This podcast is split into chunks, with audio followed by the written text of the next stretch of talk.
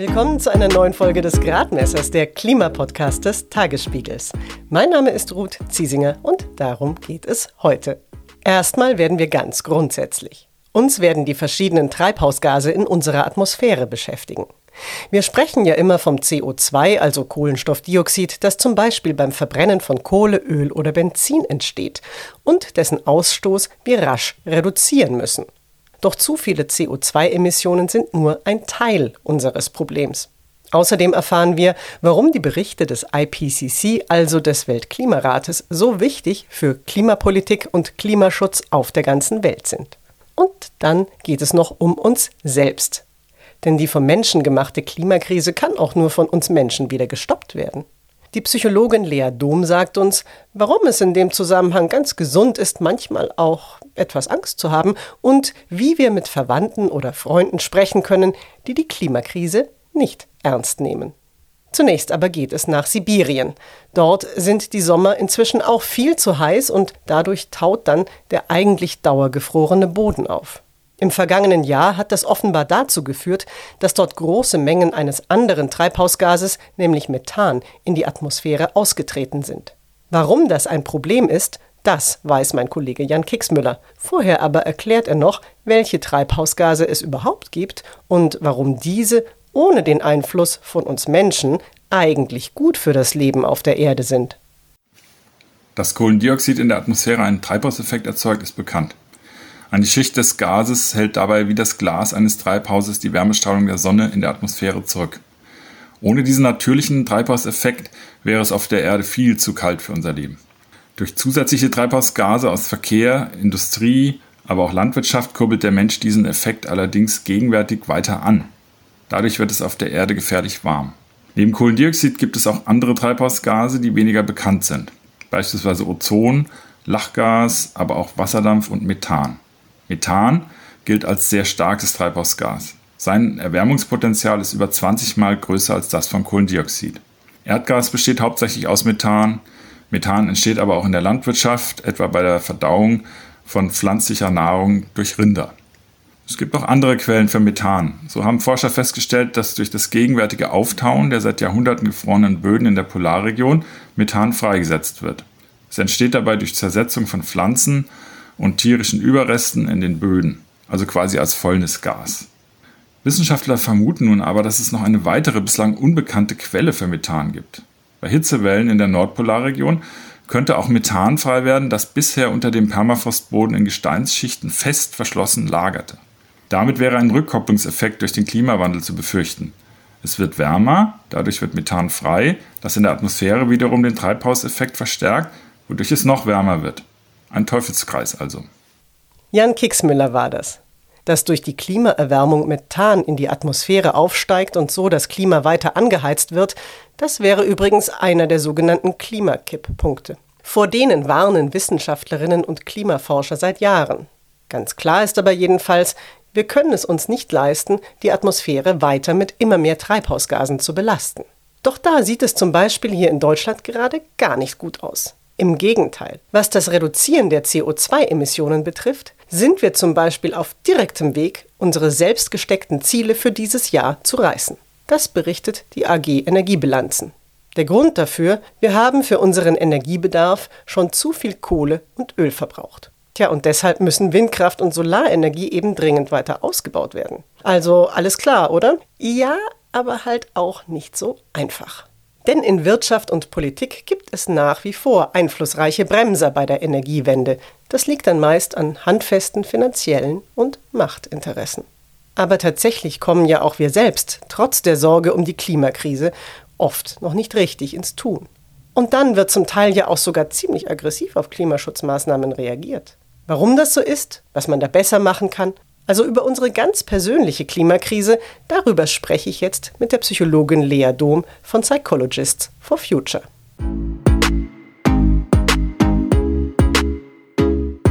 Lea Dom arbeitet als niedergelassene Psychotherapeutin in der Nähe von Hannover. Vor zwei Jahren hat sie gemeinsam mit einer Kollegin die Psychologists Psychotherapists for Future gegründet. Gerade ist Lea Dom eigentlich an der Nordsee und im Urlaub. Für den Gradmesser hat sie sich dankenswerterweise aber trotzdem Zeit genommen für ein Zoom-Gespräch.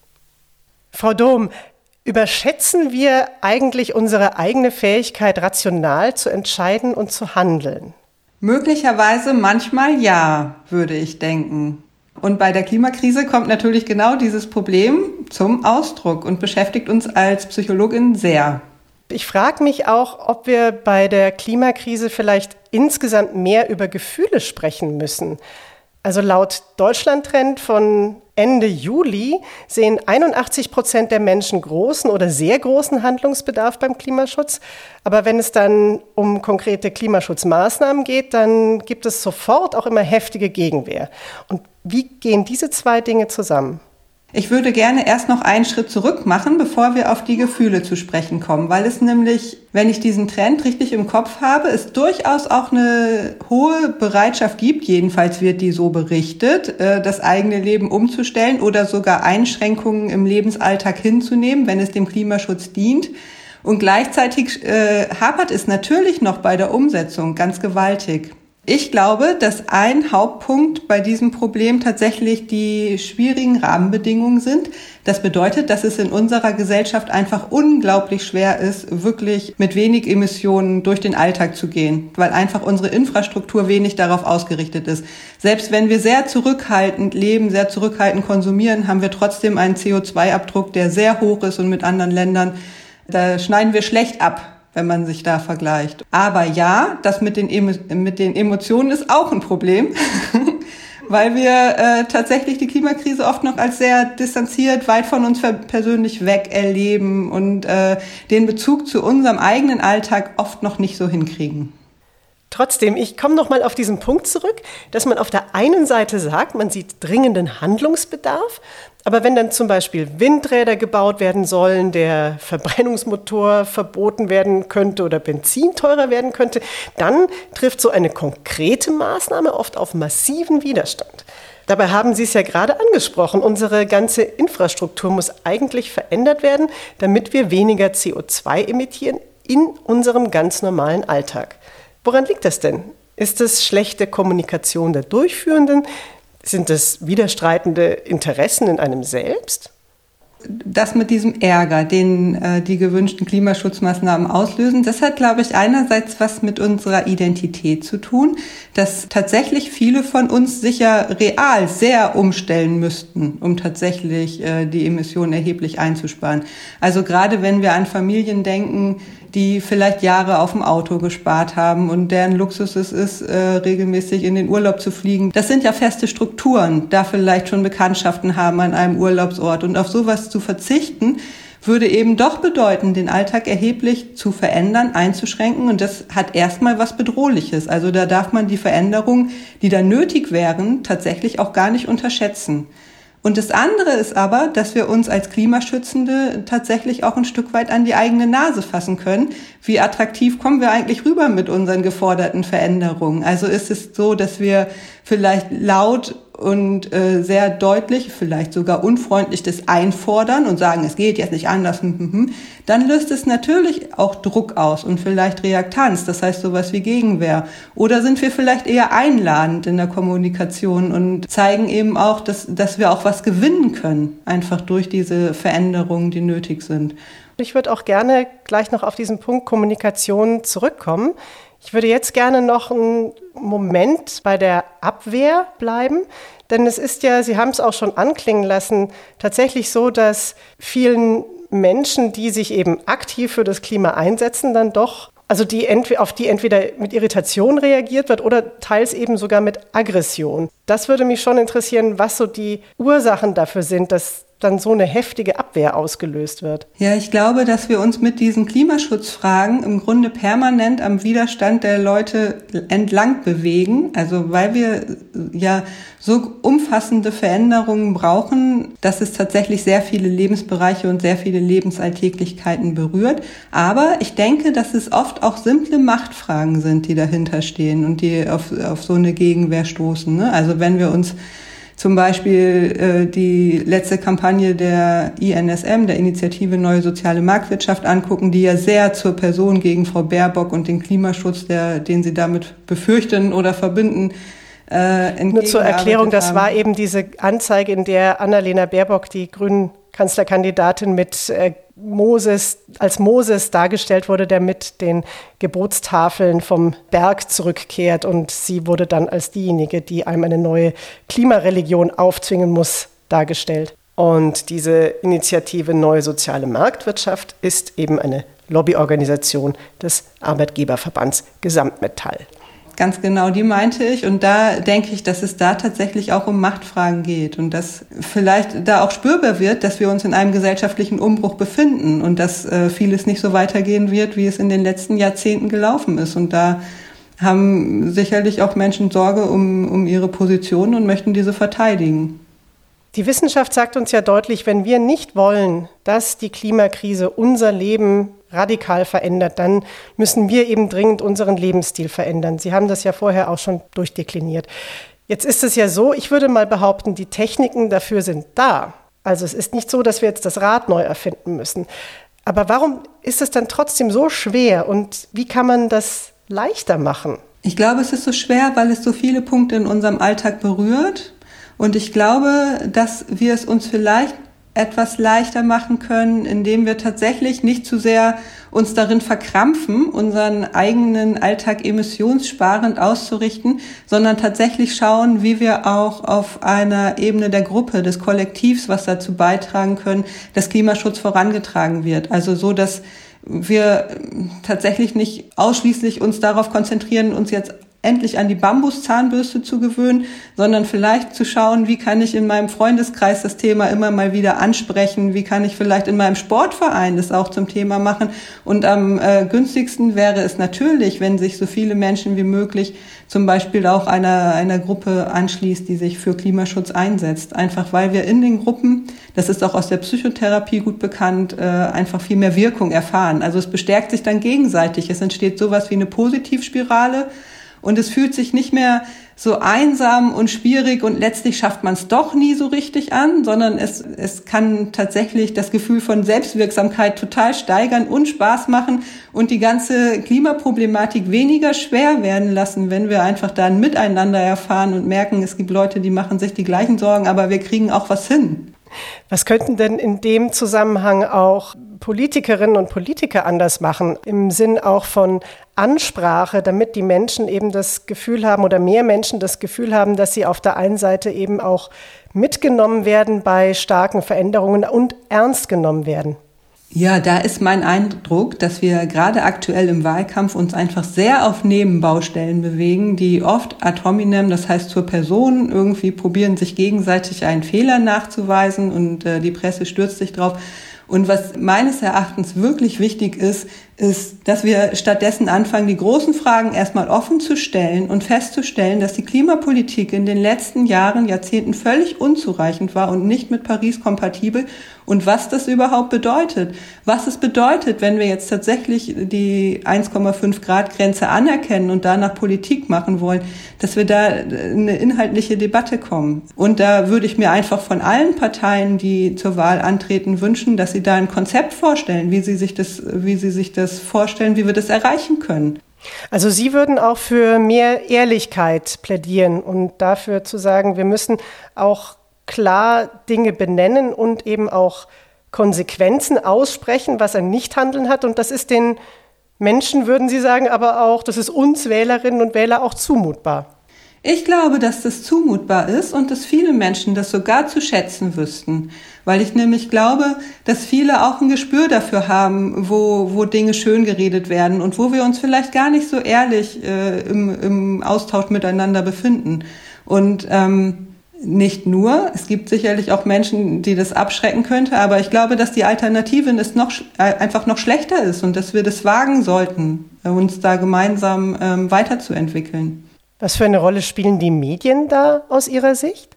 Eine wichtige, weil das Vertrauen in Deutschland in die Medien ja insgesamt noch recht hoch ist. Das ist sehr erfreulich und dadurch haben die Medien natürlich eine, eine ganz immense Bedeutung, Einerseits, weil sie so viele Menschen erreichen und weil sie ein Stück weit auch als Gradmesser für das Problem dienen. Also wenn wir tatsächlich von der Klimakrise oder von der Biodiversitätskrise lesen, auf Titelseiten, Schlagzeilencharakter, dann wird uns einfach als Menschen eindrücklicher, dass es wirklich ernst ist. Also weil wenn es wirklich schlimm wäre, dann würden wir es doch in der Zeitung lesen. Da gibt es so eine implizite Annahme.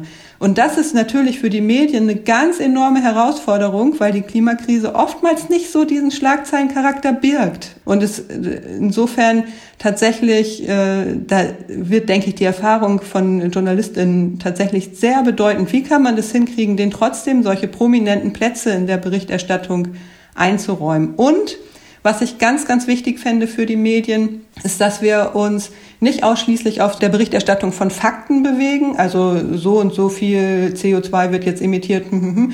das ist für Menschen schwer vorstellbar, sondern dass wir immer wieder versuchen, Anknüpfungspunkte zum Alltag von Menschen hinzukriegen. Also was bedeutet das für mich hier, ich bin gerade an der Nordsee, was bedeutet das hier für die Küsten, was bedeutet das für das Rheinland für die nächsten 10, 20, 30 Jahre oder 50 Jahre? Wo lohnt es sich, Wohneigentum zu kaufen? Was bedeutet das für meine Altersvorsorge?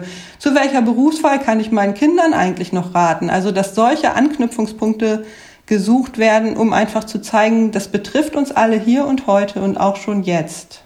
Wie gehe ich denn mit Menschen um in meinem Umfeld? Wie spreche ich mit Menschen in meinem Umfeld über das Thema, die mir wichtig sind, weil es eben meine Familie betrifft, meine Freunde, Kolleginnen? Und die aber die Klimakrise überhaupt nicht ernst nehmen. Gibt es da Punkte, wo man anknüpfen kann und einen Einstieg findet? Ja, das übe ich selbst seit einigen Jahren. Und äh, es ist gar nicht so einfach, weil es eben keine Standardantwort gibt. Ich glaube, dass es ganz entscheidend ist, dass wir ganz viel zuhören und gucken, wo sich unser Gegenüber eigentlich inhaltlich gerade bewegt. Also, dass wir das Thema praktisch schon auf die Klimakrise bringen und dann aber schauen, in welchen Mustern unser Gegenüber denkt und was denen eigentlich wichtig ist. Und das ist nämlich dann oft ganz anders, als wir das selber in unserem Kopf abbilden. Also zum Beispiel meinem Schwager ist es sehr wichtig, ein tolles Auto zu fahren. Das ist einfach was, was mich, mir persönlich gar nicht so nahe liegt. Und dann, wenn ich mich mit ihm darüber austausche, dann merke ich, dass es da so einen Punkt gibt, an dem es so hakt und dass es dann in dieser, in dieser Frage von Werten und Bedeutsamkeit und darüber erstmal in so einen ehrlichen Austausch zu kommen, bewegt, glaube ich, schon was, ohne dass wir sofort den Anspruch haben müssen, den anderen jetzt äh, innerhalb von zweieinhalb Stunden zum großen Klimaschützer zu machen. Das ist gar nicht realistisch. Und was auch hilft, ist tatsächlich, sich selbst klar zu machen, wie dieser Prozess bei uns abgelaufen ist. Denn in aller Regel ist uns das Bewusstsein für die Klimakrise auch nicht in einem Gespräch bekommen, in, gekommen, in dem jemand anderes uns davon berichtet hat, sondern es ist einfach ein längerer Prozess, wo man sich Schritt für Schritt damit beschäftigt, wo einem so Einzelheiten klar werden und dann verknüpft sich das und so. Und deswegen ist es so unglaublich wichtig, dass wir überhaupt erstmal dranbleiben, dass wir das Thema immer mal wieder ansprechen, auf den Tisch bringen und dann gucken, was möglich ist und was eben auch noch nicht möglich ist. Und Vorbild. Wir haben eine stille Wirkung, indem wir selbst probieren, aktiv zu bleiben und dran zu bleiben. Tatsächlich ist das so? Also auch allein, dass man selber bestimmte Dinge tut, wirkt man? Ja, denn es ist ja, also von, aus der Selbstpsychologie heraus ist es sogar als kleine Kränkung zu verstehen, wenn wir in einem Gespräch sind und der Gegenüber Recht hat. Das gibt man ja nicht so gerne zu. Dann äh, beharren wir oftmals eher auf unserem Standpunkt und denken dann hinterher, hm, hm, hm, naja, aber an dem Punkt könnte ich es vielleicht doch auch noch ein bisschen anders machen. Und das ist die sogenannte stille Wirkung, von der merken wir im Gespräch gar nicht so viel. Dann gehen wir vielleicht frustriert aus dem Gespräch raus und denken, ach, mein Schwager mit seinen Autos wieder, das ist jetzt irgendwie eine ganz andere Welt. Und dann am Ende stellt man aber fest, dass er vielleicht beim nächsten Autokauf eben doch dieses Thema im Hinterkopf hatte, weil da was hängen geblieben ist, was wir gar nicht so erwarten würden und was er wahrscheinlich auch niemals uns zuschreiben würde. Aber äh, es wirkt. Wenn mir selbst mit seiner ganzen Wucht das Drama der Klimakrise dann irgendwann bewusst geworden ist, wie bleibe ich denn da eigentlich am besten, ja, positiv und geistig gesund und was tue ich am besten? Also ich glaube, dass es gar nicht so entscheidend ist, immer positiv zu bleiben, weil es gibt einige Sachen, die sind traurig und die machen Angst. Und das empfinden wir auch bei den Psychologists for Future, also unter den KollegInnen, tatsächlich als sehr gesund und normal und eher schädlich, diese Gefühle beiseite schieben zu wollen, weil sie dann eben doch wieder in, in einer Verdrängung landen eher. Sondern dass wir das anerkennen, dass es ein riesengroßes Problem ist und dass es okay ist, wenn wir traurig darüber sind, wenn uns das Angst macht und dass wir dann für uns aber auch herausfinden, was ein guter Umgang für uns damit ist, so dass es uns nicht dauerhaft runterreißt oder äh, in die Handlungsunfähigkeit katapultiert. Und da wissen wir einfach aus der Psychologie und aus der Psychotherapie, dass gerade wenn wir zum Beispiel mit Ängsten konfrontiert sind, in aller Regel der beste Weg daraus durch die Angst, also durch die Angstkonfrontation ist, dass wir uns weiter damit beschäftigen und möglicherweise jetzt zum Beispiel in Bezug aufs Klima und schauen, wo wir uns da einbringen können und engagieren können. Und da haben wir die Erfahrung gemacht, dass unter Klimaengagierten das Wohlbefinden tatsächlich eher steigt, wenn, wenn in irgendeiner Art und Weise ins Handeln gekommen wird, insbesondere in Gruppen.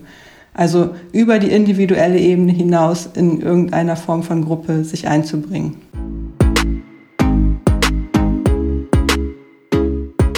Die Psychologin Lea Dom von Psychologists for Future war das. Es lohnt sich also, sich mit Gleichgesinnten zusammenzutun. Dass eine oder einer allein das Klima retten muss, hat sowieso niemand behauptet. Und auch kein Land kann das alleine. Es braucht alle zusammen, damit wir die Klimakrise bewältigen können. Diese Erkenntnis hat zum Beispiel im Jahr 2015 zum Klimaabkommen von Paris geführt. Eine ganz wichtige Rolle spielt hier der IPCC, der sogenannte Weltklimarat. Die Berichte des IPCC stehen gerade ja wieder voll im Fokus. Meine Kollegin Susanne Ehlerding vom Tagesspiegel Background Energie und Klima erklärt, warum sie für die politischen Entscheider und Entscheiderinnen so wichtig sind. Der Intergovernmental Panel on Climate Change wurde 1988 von den Vereinten Nationen gegründet, also von allen Staaten der Erde. Sinn des IPCC ist, äh, die Politik mit gesicherten Informationen über den Klimawandel zu versorgen. Und dafür macht der IPCC selbst keine Forschung, sondern erfasst das Wissen zum Klimawandel zusammen. Dafür lesen dann ehrenamtliche Experten alle in diesen peer-reviewten, also begutachteten Fachmagazinen erschienenen Aufsätze zum Thema.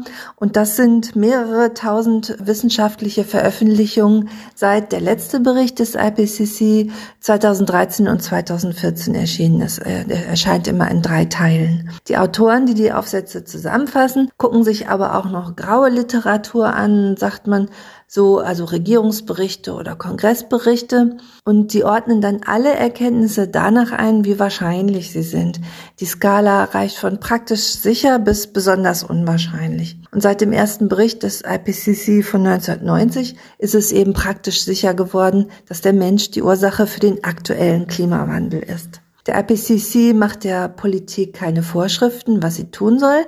Äh, das darf er auch nicht äh, von seinem Gründungsstatus her, aber er arbeitet mit Wenn-Dann-Aussagen, oh, sodass die Regierungen eine Vorstellung davon haben, was sie tun könnten oder müssten. Die Zusammenfassung der Berichte wird von den Regierungen Wort für Wort abgenommen. Da kommen zwar manchmal leichte Verwässerungen hinein, aber dann sind die Erkenntnisse eben auch für alle verbindlich und das ist das Gute daran. Ja, und hoffentlich folgen auf diese Erkenntnisse dann auch die notwendigen Taten. Susanne Ehlerding war das.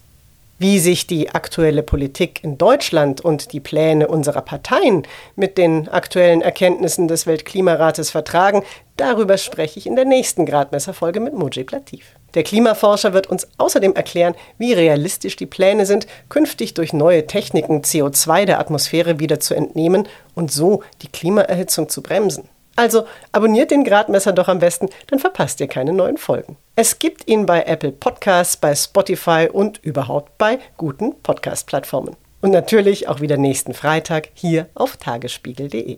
Schön, dass ihr, dass Sie wieder mit dabei waren. Wie immer gilt, wir freuen uns über Anregungen, Kritik und Fragen unter gradmesser.tagesspiegel.de. Für diesmal sage ich Tschüss und auf Wiedersehen. Mein Name ist Ruth Ziesinger. Bis hoffentlich zum nächsten Mal.